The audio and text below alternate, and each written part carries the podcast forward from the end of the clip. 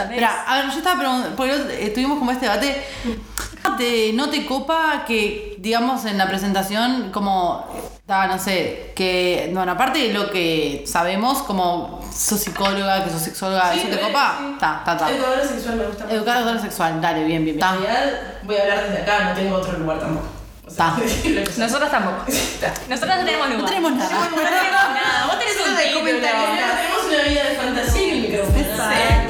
No soy yo, yo ya no quiero condición, solo amor libre, libre corazón, libre sensación. Bienvenidas, bienvenides y bienvenidos a Locutrolas, donde nadie es locutora, pero todas somos trolas. Bueno, muy bien. Eh, ¿Qué quieren hacer primero? Eh, presentamos a nuestra invitada del día de hoy. Invitadísima, especialísima. Especialísima. De honor. De honor. Eh, ¿A quién tenemos acá? A ver, ¿quién la quiere presentar? Bueno, podemos empezar en las tres. Bueno. Empezamos. Bueno, bueno. Su nombre es Ana. Yo diría hasta Ana la Piquetera. compañero de piquete cuando quieras sale un pete compañera piquetera eh, se, se define. Es, es complicado el tema de la identidad, ¿no? Es complicado. ¿Te definís como educadora sexual? Sí. Ahí está, Ana es educadora sexual y bueno, eh, le invitamos hoy a hacer el podcast de poliamor porque no tenemos mucha idea claramente y para hablar como con más propiedad del tema. Con alguien que sepa. para esto. Ni idea. Bueno, nada, eso, tenemos a Ana el día de hoy, ¿querés decir unas palabras? ¿Querés? Hola, ¿qué tal? ¿Qué hace? Eh, ¿Qué haces? Eh, estoy muy contenta de estar acá, me encantó, así que me encanta este espacio. Bueno, Estoy muy contenta. bueno, muy bien. La piba, la piba. Eh, estábamos pensando como capaz que empezar primero por diferenciar entre poliamor, poligamia y relación abierta y saber si todo eso está dentro del amor libre. Bien, a mí, para empezar, el tema relación abierta me da un poco de paja esa definición en sí, porque en realidad, ¿qué mierda es una relación abierta? Porque entran un montón de cosas a- ahí. Capaz que para hablar podemos empezar como a hablar de relaciones no monogámicas. Ajá. Me parece como más interesante y como que abarca un montón de cosas que están como dentro de lo que podríamos definir así como relaciones eh, libres. Eh, la poligamia, pila de veces la confunden con el poliamor, pero en realidad eh, podemos pensar la poligamia como más en contextos religiosos y culturales específicos. Eh, por eso también se diferencia un poco del poliamor. Aparte, por lo general, eh, en estos lugares donde se da la, la poligamia, se da que es, por ejemplo, un varón con varias mujeres. Y estas mujeres, por ejemplo, no pueden tener relaciones entre sí. No es como, no hay como un tinte de libertad dentro de esas relaciones, es como dependencia de este varón que las va tipo casándose con ellas también, hay todo un ritual que se diferencia bastante. Es como, tiene ciertas estructuras que no las podemos aplicar al poliamor. Claro. Y además, estaba pensando el otro día que también en la poligamia no es que se refleja un vínculo afectivo necesariamente. Y capaz que ni siquiera hasta un vínculo sexual. Claro, es más que nada como para estructurar la, estructurar la vida cotidiana, por ejemplo, la crianza de hijos, el, sí. man- el mantener la casa, eh, quién se ocupa de la economía. Entonces ahí parecieron como una empresa, Mm. más que... como- Más propiedades que puede llegar a tener el hombre. Claro, Y también en, esto, eh, en estas estructuras también podemos eh, pensar que se da en determinadas extractos sociales, porque tener 6, 7 esposas, una persona que no tiene recursos porque es pobre no, te- no puede tampoco. Entonces tiene que ver como con otras cosas. El, poliamor en realidad este, me parece que en estos contextos más o menos donde, donde nos estamos ahora, eh, también eh, es muy intelectual. Por ahora, por lo menos, no sé, lo- lo que me- en los lugares donde estoy yo, con las personas que veo, con mis pacientes, con mi trabajo, eh, todavía hay como una intelectualización de esto. Todavía hay algo que se dice dentro como de los ambientes poliamorosos, que para ser poliamoroso hay que leer mucho, hay que estar muy informado, que esto que el otro, que también a mí me hace cuestionarme eh, en otros eh, en otras realidades. ¿Cómo funciona esto? ¿Esto funciona? ¿Esto se habla? ¿Es un privilegio poder hablar de estas cosas? Nosotras jóvenes universitarias. Y me parece que ahí es como bien interesante la discusión. Sí, pareciera que es terriblemente excluyente, en Claro. realidad. Si vos puedes... Es decir, porque lo que estábamos pensando tiene que ver con eso. ¿Qué posibilita que puedan existir vínculos poliamorosos? ¿O que deja de posibilitar que no existan o que puedan existir esos vínculos poliamorosos? Una pregunta que jamás obtendré. Una respuesta. ok, polilla. Es que era una de las preguntas tipo, de nuestro debate, ¿no? O sea, es un tema de clase porque el poliamor, o sea, no se da en los estratos sociales más bajos, se da como más No sabemos, ni siquiera sabemos porque nosotros no pertenecemos. también. O sea, reconozcamos nuestro lugar de social y de privilegio. Sí. No, yo no tengo forma, mucha forma de saberlo y sin embargo a veces también tengo trabajos donde estoy como con población este, pobre, vulnerable en barrios y tampoco pertenezco. Entonces no, no sé cómo, cómo se Sí, relación. Y puede ser también un tipo de poliamor que no es el poliamor que nosotros extendemos también, ¿no? O sea, puede ser otra forma de poliamor distinta a esta que nosotros estamos experimentando, que se nuclea en lo académico, se nuclea en las juventudes, se nuclea en ámbitos donde el feminismo está presente, se nuclea en Bueno, ahí espacios diversos. Yo discrepo un poco porque me parece que el feminismo eh, tiene capaz un poco más de tiempo en la actualidad y podemos ver eh, feminismo más, por, por ejemplo en Argentina, que hay como movimientos villeros de mujeres donde eh, están en un contexto extremadamente pobre y vulnerable, pero hay movimientos feministas que, que sacan adelante un barrio. Sí, re. Entonces, no sé si con el feminismo, eh, eh, si podemos hacer un parale- paralelismo entre el poliamor y feminismo como en, en otros lugares. Sí me parece que, que las estructuras de relaciones cambian y que van a llegar a todos lados y que, bueno, capaz que también es... Eh, ¿Por qué estamos acá hablando de esto? Porque queremos que más gente sepa de estas cosas, porque queremos que haya un, de- un debate, queremos que se discuta, queremos que se problematice eh, un montón de cosas, sobre todo este, la hegemonía de las relaciones, que es, eh, nada, eso, amarás heterosexualmente para siempre, de esta forma. El amor romántico. El amor romántico, Y, ta, no es así, hay un montón de formas de amar que ta, tenemos una educación emocional muy pobre, entonces esto no, no se ve reflejado.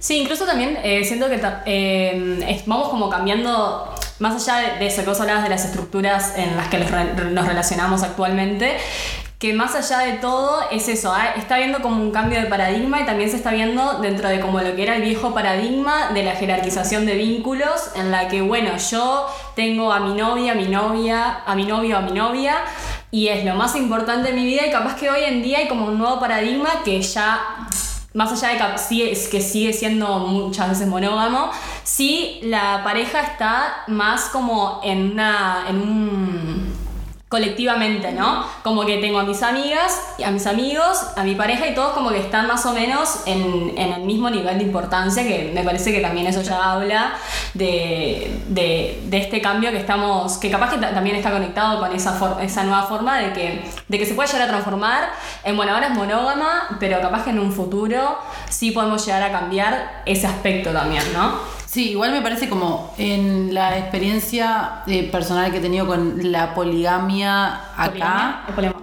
Buah, poliamor, buah. Ahí, ahí. Uf, mal, mal, mal. ¿Qué diría Freud?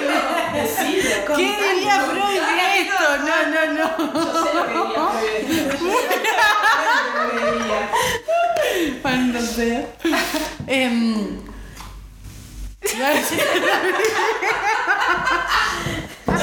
La puta madre. Ay, Ay, amiga. me olvidé. Se te metió la religión. Ya viene, ya viene. It's coming, it's coming. ¿No? ¿No viene? Relacionada poliamorosa. Estamos hablando de. Ah, sí, eso.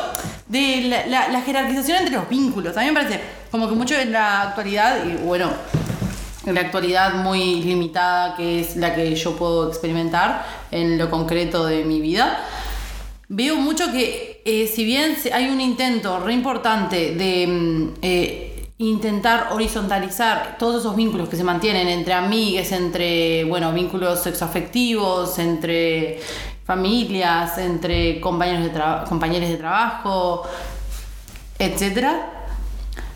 Se sigue manteniendo el esquema de en la poligamia, mis parejas son el centro de mi vida. O sea, igual. No, no, no, la poligamia. Poliamor. O poliamor.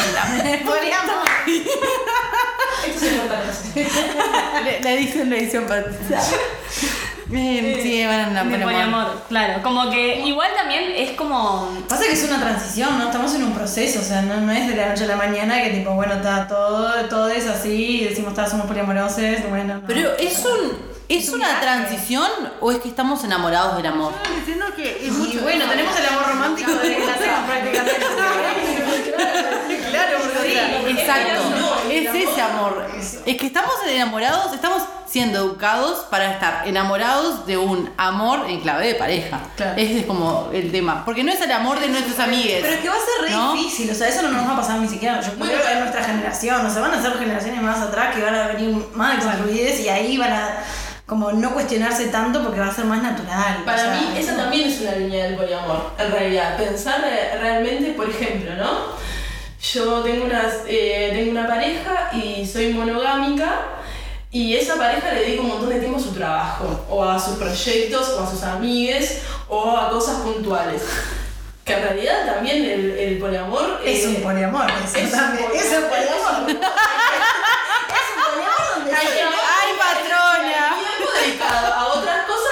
Tu pareja. Y eso me parece que también es clave para entender el poliamor. Eh, entender que el otro hay cosas que ama independientemente de yo pareja. Sí, sí, Que ama tiene que ser sus humano, proyectos, ¿no? su Tipo, trabajo, claro, su sí. familia, sus amigues y otras personas. Y les, les calienta a otras personas y desean a otras personas. Y le pasa lo mismo que a nosotras. O sea, deseamos otras cosas. Claro, es como llevar el poliamor a todos los ámbitos también, ¿no? Es como el entenderlo trabajo, más todo. amplio, ¿no? Y es eso, el tiempo y los recursos que me quitan cierta actividad que no le voy a dedicar a mi pareja. Claro. Entonces, desde esa perspectiva, este, como que se humaniza el otro también, ¿no? Como que tal, este también está en una, todos estamos en una. Sí, sí, se redice eso, como que bueno, ¿por qué si estás con una, con, en una pareja monógama no te da celos que tu pareja esté con otros amigos o tres divirtiéndose y Claro. cosas, porque pasa mucho eh, en mi experiencia tipo, con mis pacientes de que el planteo es, bueno, dale, que coja con otras, pero que no mire películas, no se ría y no duerma. ¡Wow! Un Bueno, pero a veces, montón. claro, es la, es la puerta también. Es la intimidad, claro, ese es tipo de intimidad. Es la, es la conexión. Sí. No, o Bueno, ahí entra un poco el tema de los acuerdos, pero ya va, a venir. Y hablando de. mm, Bueno, na- Ah, no, hablando de poliamor, porque era eso.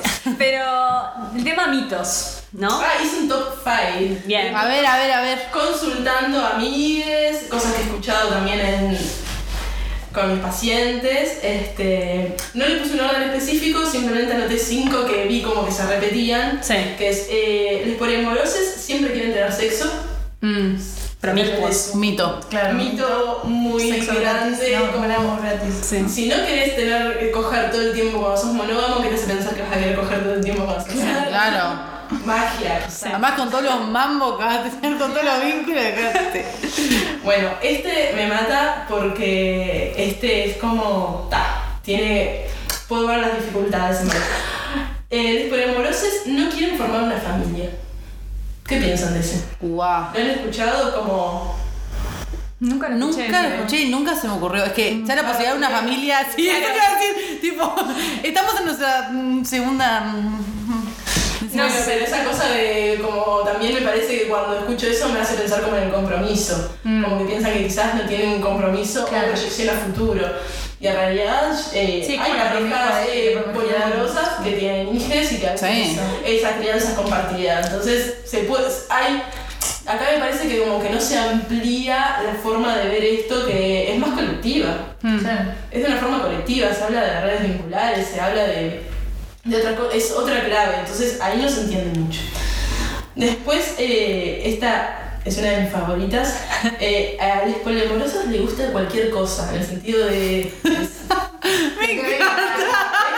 Lo que venga, lo que venga, sí, que la gente Sí, obvio, ¿quién no? Por favor. realidad, Sí, obvio. Estás llorando, pasando no, tus casas, yo. Así que, bueno, Este mito me mata, me mata. Me hace acordar, tipo, los mitos de la gente bisexual, ¿no? También, sí, como te gusta todo. Sí. Sí, sí. Me gustan las personas que me gustan. Claro. Como vos. Sí.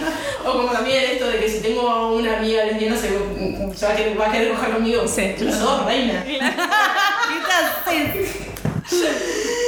Eh, es una relación, este también, eh, es una relación todos con todos, todos contra todos. Es una cosa también medio orgiástica que piensa que si tenés una relación te va a gustar la misma persona que al otro y entonces también te la vas a coger y esto es una cosa que no se entiende. Los mitos eh, revelan un montón de cosas de la persona, ¿no? Estás proyectando toda la fantasía, me parece. Claro. Es todo coger. Es todo coger, Es todo coger, porque lo asocian a eso, tipo, ah, poliamor es. Es que es todo lo que todo. ellos reprimen, ellas reprimen. Obvio. Es lo que se reprime. Entonces el poliamor. Bueno, sí. Sí. y en el poliamor también se reprime, Sí, ¿no? claro. Está clarísimo. Pero la idea es que no.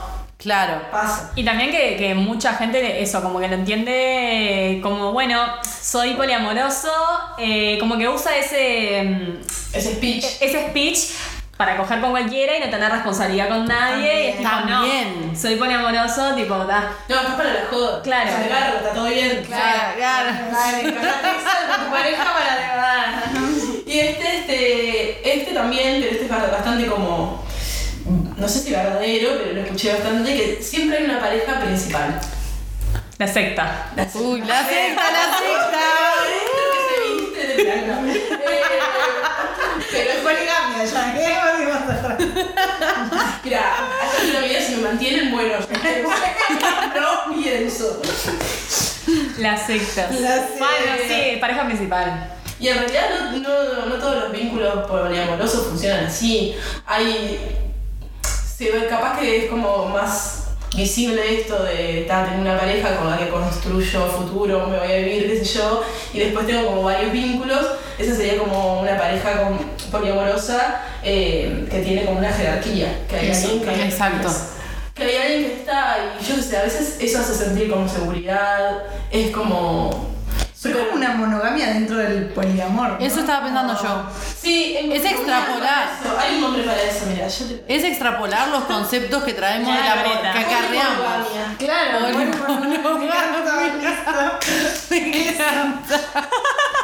Es que es difícil igual, tipo, siendo monógamo. O sea, yo si me quisiera como abrir el poliamor, como que por lo menos empezaría con eso, ¿entendés? Digo, bueno.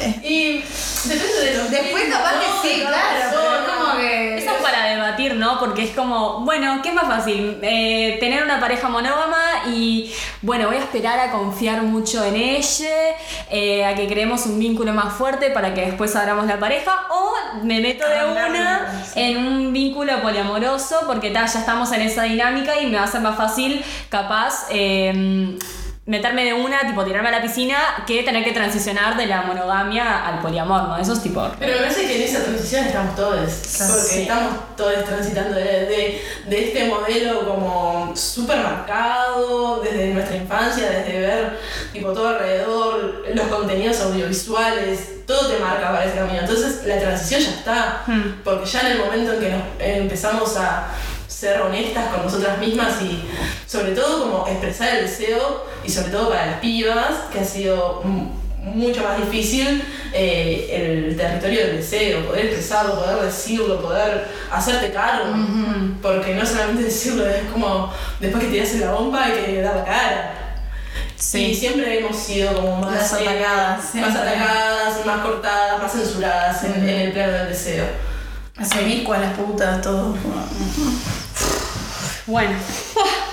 Y el tema, eh, ahora que, bueno, capaz que meternos un poco eh, en, el- en los pactos, ¿no? que, se, que se hacen también, porque es como una de las características principales, porque no toda relación poliamorosa es igual, o sea, no hay como, no está como el código del poliamoroso y bueno, lo tenés que leer y seguir los pasos, o sea, cada, cada pareja tiene sus, sus pactos. Sí, ¿no? claro, los acuerdos y los contratos eh, son claves. Firmados. Contratos.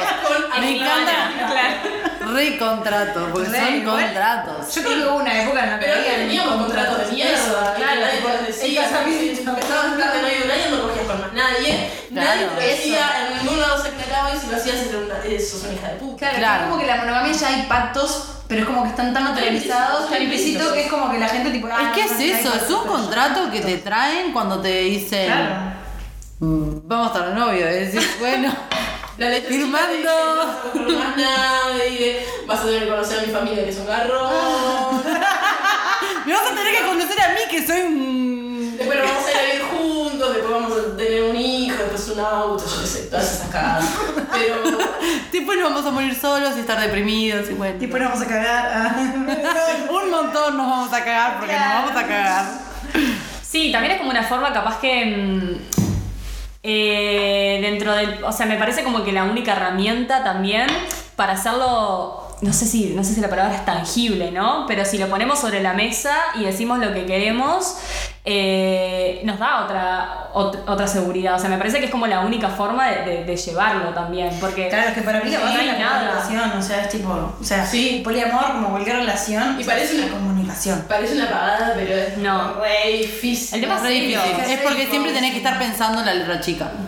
Siempre tenés que estar como.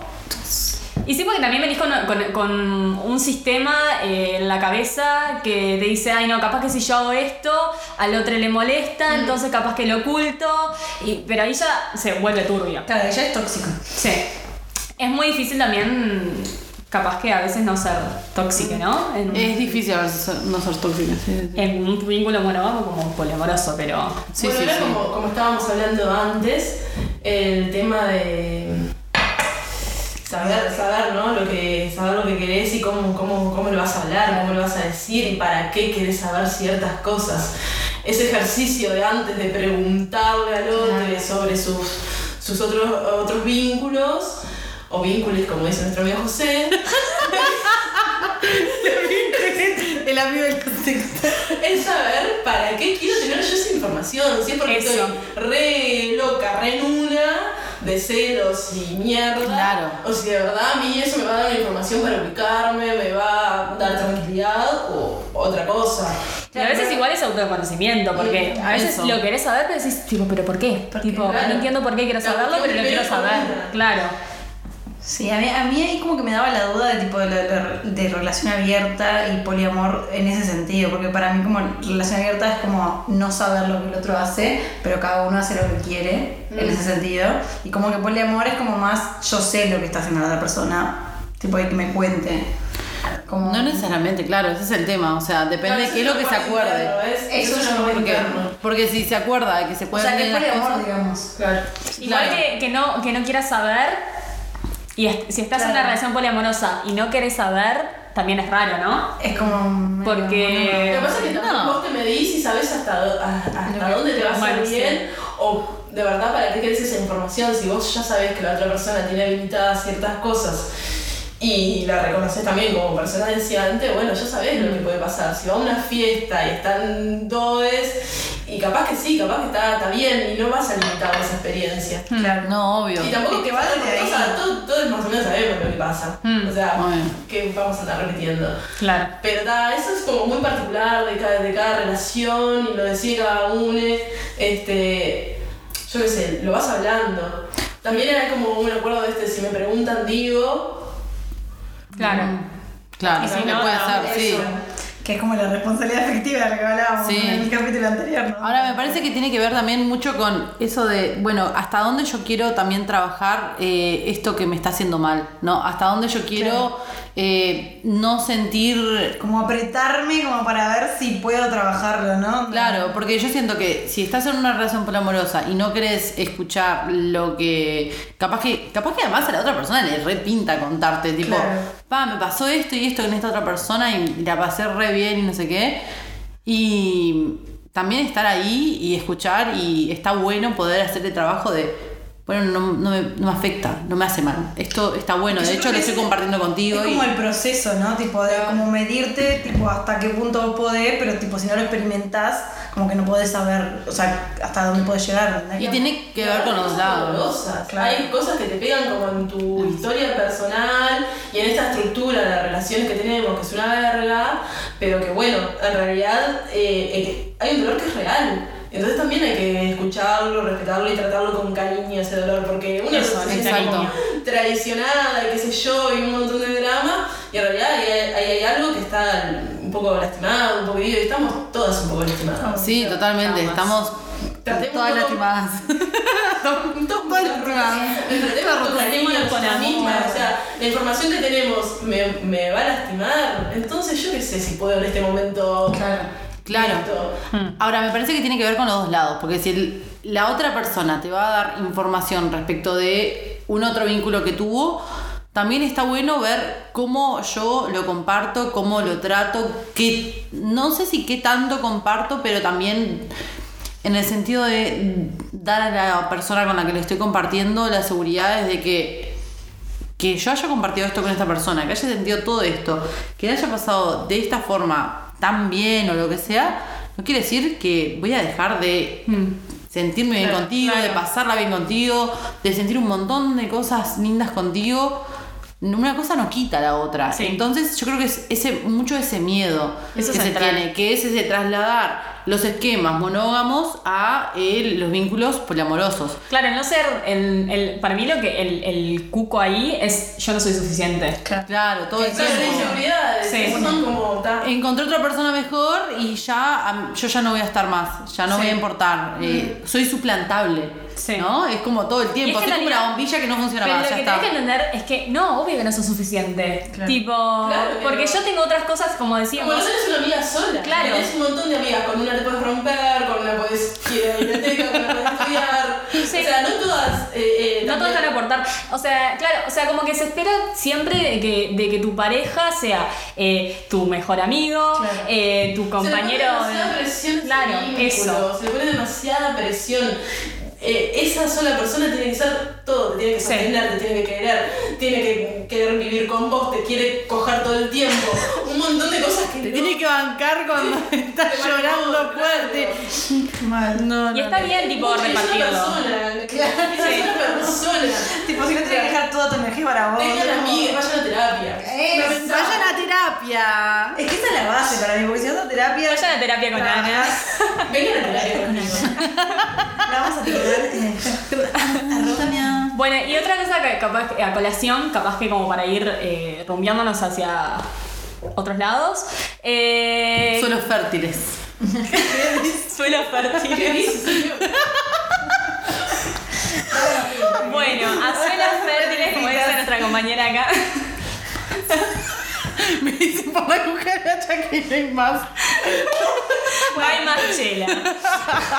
Pasamos del mate a la vida. Problemas. Bueno, nada, eso, que estaba bueno uno. Bueno, hace poco había leído el libro este, El fin del amor, Querer y coger, de Tamara Tenenbaum. Tremendo libro. Ya vamos a pasar a la. Ahí, ahí lo tienen. No lo pueden ver, pero Ana lo está mostrando. Pero casi. Este, que habla mucho también de que mm, en el contexto en el que estamos viviendo hoy en día, especialmente.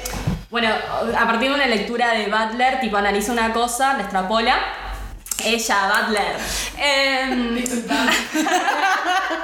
A ver, a ver, la pasarela, ¿dónde?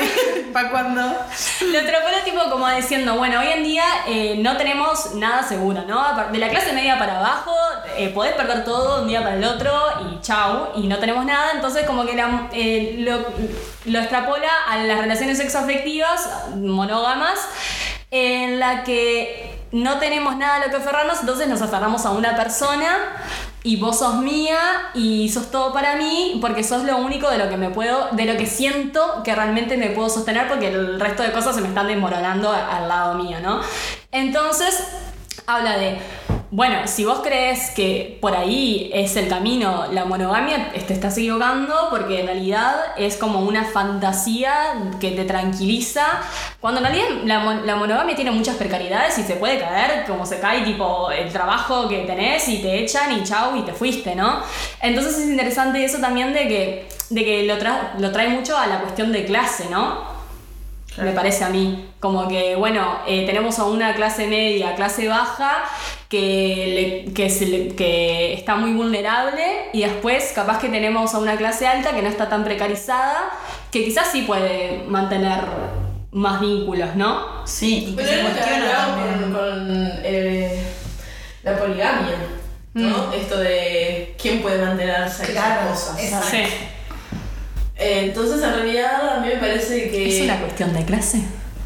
Y La- ¿El poliamor es una cuestión de clase? todo es una cuestión de clase. bueno, listo. Ya está, ya está. Bueno, cerramos. Cerramos, cerramos, gracias. bueno, no, sí, pero re, ¿no? Es como lo hablamos recién, no sé qué tan a- qué, qué tanto acceso teníamos nosotras a, no sé, a ir al Marconi, por ejemplo, a ver cómo, qué onda, cómo funcionan las relaciones ahí. Entonces no, no sabría cómo, cómo funciona en, otros ambientes que no es el mío y es como por totalmente... Sí, pero igual yo creo que como, igual es un tema Pero como sí, de clase, porque sí entiendo que sí, que hay algo que... como que la clase te da, eh, o sea, poner nuestro estatus nos da la chance por lo menos de cuestionarnos, Sí, claro. de da herramientas. Tipo, esto que estamos, O sea, este sistema pregunto- en el que estamos está bien. Yo me pregunto el poliamor, ¿es un tipo una cuestión de privilegio también? Una- es, Es- una pregunta que, que me hago. Porque es tiempo, es tipo economía, Tiempo. estabilidad económica, estabilidad, todo, emocional un poco también, porque necesitas estar trabajada un poquito contigo misma, es como... Y con el poliamor que nosotros terapia. estamos viendo también es una cuestión de tener una formación previa, por ejemplo, no cualquier capaz, pienso yo, no cualquier persona puede agarrar un libro que trate de poliamor. No. No sé si cualquier persona. Y eso ya implica un montón de cosas. Que vos eh, tengas el- la barrera del libro para poder adentrarte en el poliamor, ya es un montón. Es posible que capaz que en otros espacios No, pero tampoco podemos pensar simplemente como en, en lecturas, porque en realidad los contenidos audiovisuales en YouTube estábamos en plena distancia. Es un tema de con quién te rodeas y quién se cuestiona y quién, ¿Quién se no. pre- para- claro, quién se pregunta, Claro, como de intelectualidad que está Pero a un mí, a me parece que igual, aunque sea en YouTube y no sea una lectura, sigue siendo una barrera. Sí, porque, sí, sí, digo, implica un ejercicio mental eh, que...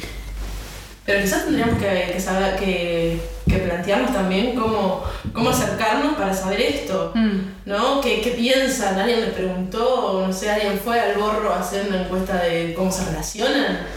¿Está en debate esto? ¿Alguien lo sabe? Yo no lo sé. No lo podremos saber. Es una cuestión de clase, todo es una cuestión de clase. Putos burgueses. Pero ta, vamos a hacer una, una investigación sociológica. Vamos a quemar a todos los burgueses. Y después, otra cosa, acá es, es poliamorosa, ¿no? Ah, ¿Vos sos no. poliamorosa? Sí. Ah, ¿sos poliamorosa? Ah, no sabía eso. Datazo. Datazo. Eh, ¿Sentís que es posible volver a la monogamia? Esa es una buena pregunta. Ay, no sé, personalmente creo que no, pero en realidad también Querría. los procesos nunca son lineales, entonces va y viene. Lo podríamos pensar más. Si tendríamos que poner una imagen a los procesos, a mí me gusta mucho como la, la imagen como de espiral, porque no sé, es como cómo te sientas y la disponibilidad emocional que tengas en ese momento, ¿no? Eh, por ahí también vi que hablaban que estaba el tema del, del veto dentro de las relaciones poliamorosas y a veces uno, y para mí personalmente, el que como que lo, lo entiendo y, y aplico es el tema, yo no estoy en un momento emocional como para sostener esto y sostenerte a vos y necesito como otra cosa en este momento. Y es porque uno no tiene la disponibilidad emocional en ese momento y sabes que te va a hacer mal o que estás pasando por un mal momento, no sé, se- te murió un familiar, te echaron del laburo, estás re en una, es como, Claro. dale, bancame. Sería como. Pero yo qué sé. eh, he, escuchado, he, he escuchado de todo, de gente que estaba muy colaboradosa y después Eso. se. Sí, y a veces es como una cuestión de tiempo y espacio. Es Claro. como. No tengo más energía. También, Claro. ¿no? Porque requiere. como- Es lo que vos sientas que te va bien en el momento también, ¿no? Como que tampoco castigarse porque, ay, no volví a la monogamia, no, como que no poner un juicio de valor de ninguna de las dos cosas. Claro. Yo no diría en el momento igual, porque cuando vos estás vinculando con otra persona, estás también teniendo en cuenta la proyección que la otra persona tiene. No sé si me explico, o sea, es necesario un poco, no necesariamente en el momento de estar viendo cómo vos te estás vinculando con esa persona o con otras personas, sino también viendo, bueno, ta, vos, a vos que te pinta de acá a un tiempo. Claro. O sea, vos decime igual acá unos meses o a una cierta cantidad de tiempo, eh, bueno, comunícamelo, pero necesito saberlo. Eso se relaciona un poco con lo que hablamos de la estabilidad, que últimamente parece Claro. que no existe. Entonces, quizás eh, esto que quiero ahora, en un año no lo quiero más. Porque pasaron un montón de cosas, no sé, vida, y capaz en algún momento cambie, capaz necesito otra clase de contención. Y lo bueno es saber que siempre hay lugares donde volver. ¿No? Estamos, ta, como tenernos un poco también de fe en eso, como sernos pacientes con nuestras propias emociones. Que a veces la ansiedad hace que, ta, que te quedes re en una o que te enrosques como un pensamiento que no te llevan a ningún lado. Entonces, bueno, achicar un poco la cabeza con eso y saber que nada, que hay emociones que van a ser contradictorias, que te van a chocar, hay cosas que siempre aprendiste y ahora sentís otra cosa totalmente diferente. Y bueno, nada, paciencia y cariño. Paciencia y cariño, por favor. Muchos Ay, mimitos. Pero auto mi La revelación Obvio. el palo, tipo, auto mi Claro, Claro. sí, no cuando uno siente mal, tipo, gracias psicóloga por Gracias terapia. Te lo debo todo y más. Ay, sí, Igual creo No que sé, hay como, igual. por el ahora que estábamos hablando de esto. Hablas de que estás Por eso dije. del poliamor a la, pol- a la monogamia, ¿no? Y cómo, o sea, ¿dónde entra el amor romántico eh, en esto? Porque de repente estás re, pol- re poliamoroso, no sé qué, y de repente llega alguien que te voló la cabeza.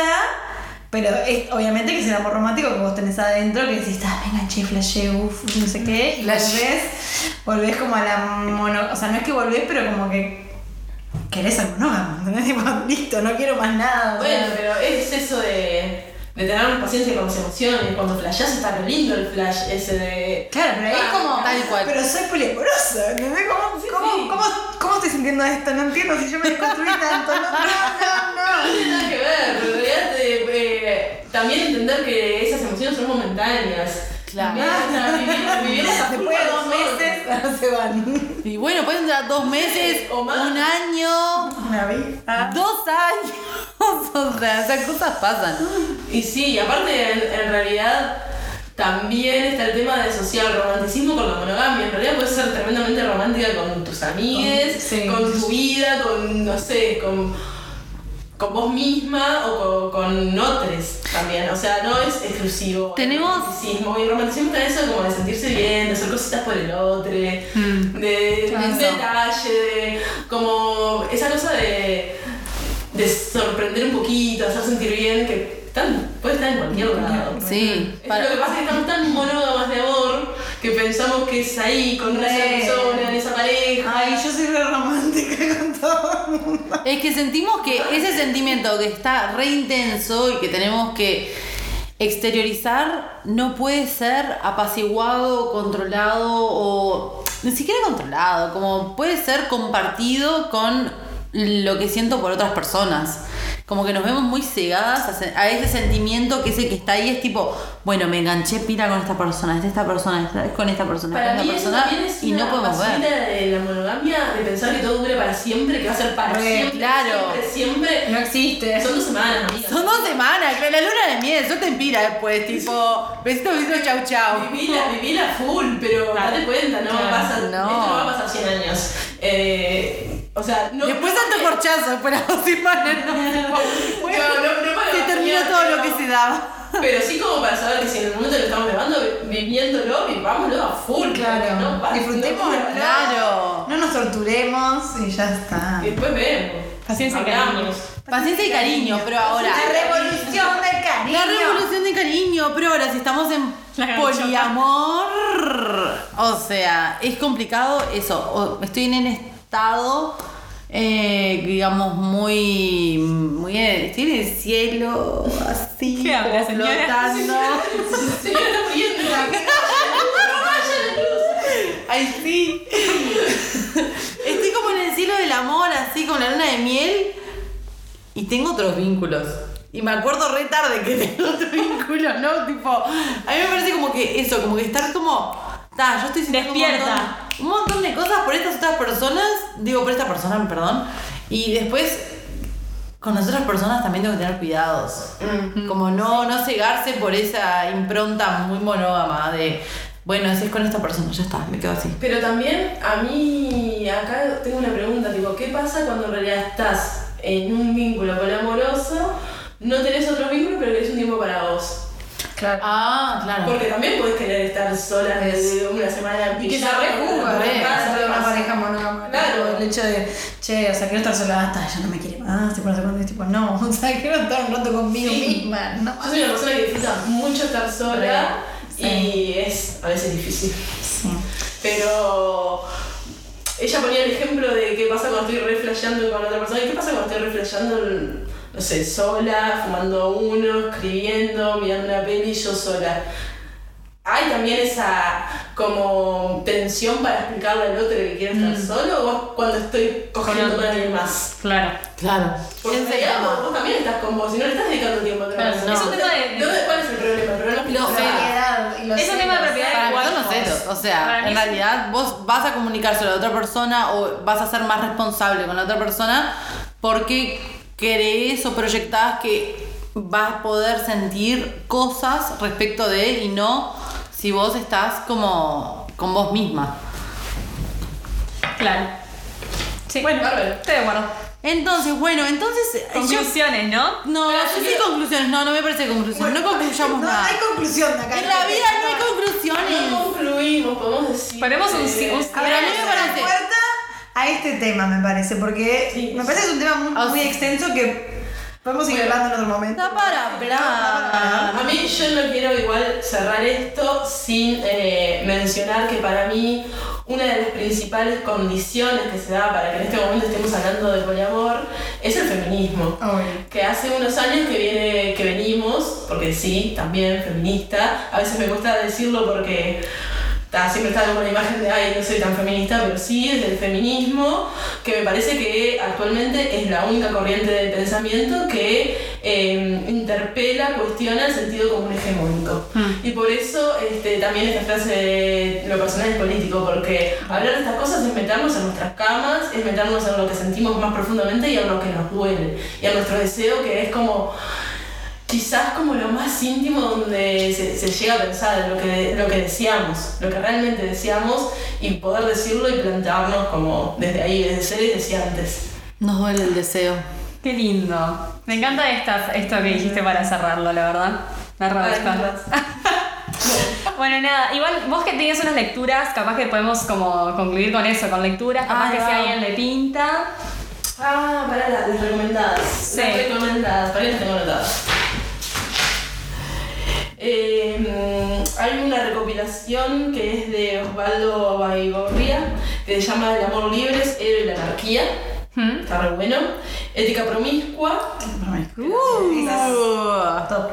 Después este, hay uno que a mí, que es del 2013, que a mí particularmente me encanta, que, es- que se llama Foucault para encapuchadas, Ah, que es de. Manada de Lobas, escribe Manada de Lobas. Y mm, hay otro que me gusta mucho, que es Pensamiento monógamo, terror poliamoroso, que es de Brigitte eh, Vasallo. Es. Ajá. Y bueno, está obvio el de Tamara Tenenbaum, El fin del amor romántico. Y eh, Putita Goloso, no sé si lo conocen. No, esa no la tenía. Ah, Sí. es de esta Argentina. Chipi chipi. Putita golosa Luciana Pecker. Pecker. Que también tiene la revolución de las hijas. Putita golosa de Luciana Pecker. Exacto. Perfecto. Bueno, Y bueno, cerramos con este ruidito, chiques. A ver, a ver, a ver, a ver. que Lo la destapador con el destapador, destapador de los desaparecidos. a ver. Ah, ¿Habrá qué sentido? Bueno, no sé. Bueno, Bueno, para- voy a leer esto de, de Tamara, que me, que me encanta un poco hablando de las relaciones, que dice, estamos seguras de que vale la pena, pero también de que va a ser doloroso y va a implicar muchas preguntas incómodas, porque aprendimos a sentirnos incómodos hablando de nuestros propios deseos. Me encanta.